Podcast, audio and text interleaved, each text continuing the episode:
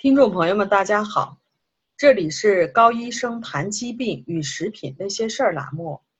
今天呢，跟大家谈一谈血常规检查那些事儿。如果您因为自己身体不舒服，或者是要做一个普通的查体，需要去医院验一下血，血常规检查是第一个必须的检查项目。今天我就跟大家聊一聊这个最常用的检查项目。分别都有什么临床意义？说是血常规，其实数一数里面包含的项目竟然有二十项之多。当然，医生在跟你分析化验单的时候是不会解释那么多项的。今天呢，我就给大家选了几项医生常常会提及来说一下。我们都知道，血液在心血管系统里面流动。我们的心血管系统呢？在临床上也被称之为循环系统，这有些像城市里的运河，血液就像是运河里头的水。我们的血液大概占我们体重的十三分之一，也就是说，一个体重六十五公斤的人身上大概有五升左右的血液。而当失血超过三分之一以上的时候，就有死亡的可能。人体的血液分为血浆和血细胞两个部分，血浆约占全部血量的百分之五十五，血细胞的话约占百分之四十五。血浆呢，成分中百分之九十都是水，百分之七到百分之八是血浆蛋白，其余是营养物质呀、废物呀，或者是气体等等。所以从这个比例来看，我们血液中主要是水，而且这个血液是水溶性的。血浆中的蛋白质呢种类很多，比如说有抗体蛋白呀、激素呀、消化酶，这些都是蛋白质。它们当然都有各种重要的功能。血细胞呢可以分为红细胞、白细胞和血小板等等，分别具有。协助气体的运输、防御疾病和血液凝固的作用。让我们先来看一下红细胞。第一项就是红细胞计数。红细胞计数指的是单位体积的血液中所含的红细胞的个数，也就是红细胞的数量。男女正常范围是不一样的。我们看化验单的时候，机器会自动的给出不正常项。标出增高或者是减低的那个箭头。如果红细胞计数减低的话，最常见的原因就是造血的物质缺乏，或者是利用有问题造成的贫血。比如说，女性中最常见的缺铁性贫血，就是缺乏铁这个原料，或者是每个月失血太多造成的。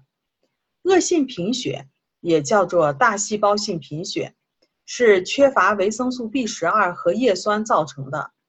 维生素 B 十二虽然是我们人体中每天需要量很少的一种维生素，但是呢，它需要大量的胃酸和内因子的协助才会被吸收，所以有胃肠道问题的人呢，非常容易缺乏。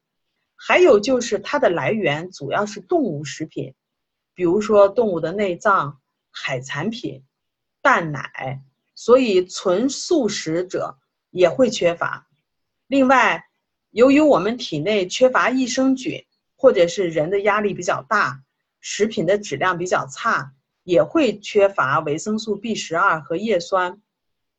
当然，我们在日常生活中也还有这样的经验：有一些慢性疾病，比如说结核呀、恶性肿瘤呀、尿毒症、肝病的人，我们看起来。一看就知道这个人肯定是有病的，因为他们的脸色都不太好看，很少有那种血红色。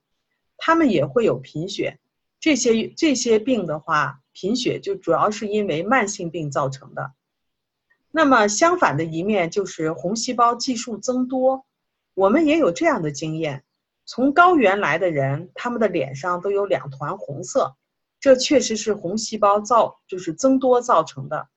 主要是因为空气稀薄，在高原上缺氧造成的红细胞数量的增多。另外呢，肺部的疾病，比如说肺气肿呀、肺心病的人也会有这种情况。血常规里头的第二项就是血红蛋白。血红蛋白在临床上又被称为血色素，是红细胞的主要的组成成分。它能和氧气结结合，运输氧气和二氧化碳。血红蛋白是红细胞内的主要成分，增高和降低基本上和红细胞计数的这个意义是相似的。但是血红蛋白呢，能够更好的反映贫血的程度。血常规里头的第三项叫做白细胞计数。白细胞计数指的是单位体积血液中所含的白细胞的数目。白细胞是我们免疫系统的重要成员。如果我们发烧了、咳嗽，医生会着重的看这项，还有白细胞的分类。白细胞如果激素增多的话，常见于急性的细菌性感染。病毒感染的话，白细胞是不会增高的，甚至还会降低。比如说最近的新冠状病毒，呃，如果病毒感染的病人有那个白细胞增多的话，它应该是合并有细菌感染。一般的白病毒感染的话是不会引起白细胞增高的。那么白细胞计数减少呢？白细胞计数减少，见于再生障碍性贫血，还有的话就是频繁的照射 X 线、CT，再有的话就是使用放射性核素的这个照射治疗，或者使用某些抗癌的药物、化学品等等。所以从这点来看的话，如果要是没有什么特殊情况的话，尽量减少照 X 线、CT 的次数。在这里呢。我给大家分享一个小故事。我原来见遇到过的一个心脏病人，跟我叙述了他的故事。有一次呢，他准备去美国买点东西，他是坐大巴去的，所以过过海关的时候呢，需要例行通关的检查，他所坐的大巴就被扣了下来，作为重点排查，原因是怀疑有人携带有放射性的物质。当一个一个人过的时候，过到他的时候。警官可算是锁定犯罪嫌疑人了。海关的官员嘞，把他带到一个小黑屋里头进行仔细的盘查。原来他自己在两天前呢，刚做完一个叫心肌核素显像的检查。海关官员在听了他的叙述以后，把电话打到了他所做检查的这个医院，问明经经就是问明真相以后呢，就让他通关了。要么这个人很有可能就被当作恐怖分子给羁押了，所以大家看心肌核素显像用的这个核素也会引起白细胞的一个减少。第四项呢，就是白细胞分类计数。临床上根据白细胞的形态、功能和来源，把白细胞的话分为粒细胞、淋巴细胞和单核细胞三大类。以白细胞计数的话来判断临床上的那个有一些意义，有一定的局限性，所以结合白细胞的分类计数的话，总体说来还是较为准确一些。白细胞里面的第一项就是中性粒细胞，中性粒细胞的话是白细胞中的主力军，它的功能的话主要是吞食和杀菌的作用，所以一旦有不法分子细菌的入侵。它们就会立刻出发，所以白细胞增多加上白细胞中的中性粒细胞增多，一般就提示的话是有细菌入侵了，感染为细菌性的可能性比较大，这就预示着身体某个部位可能遭遇了急性或者是化脓性的感染。还有的话，也有可能有一些人有粒细胞性的白血病。也会造成中性粒细胞的增多。第二项的话，就是白细胞里面的淋巴细胞。特种部队的淋巴细胞是专门用来对付难缠的病毒的，所以淋巴细胞增高的时候，感染病毒的可能性比较大。比如小孩子最常见的百日咳、水痘、麻疹、风疹、流行性腮腺炎，还有。我们都知道，就是中国人比较容易得的病毒性肝炎。当然，淋巴细胞性白血病，淋巴细胞也会增多。淋巴细胞减少的话，可能存在免疫力低下的问题。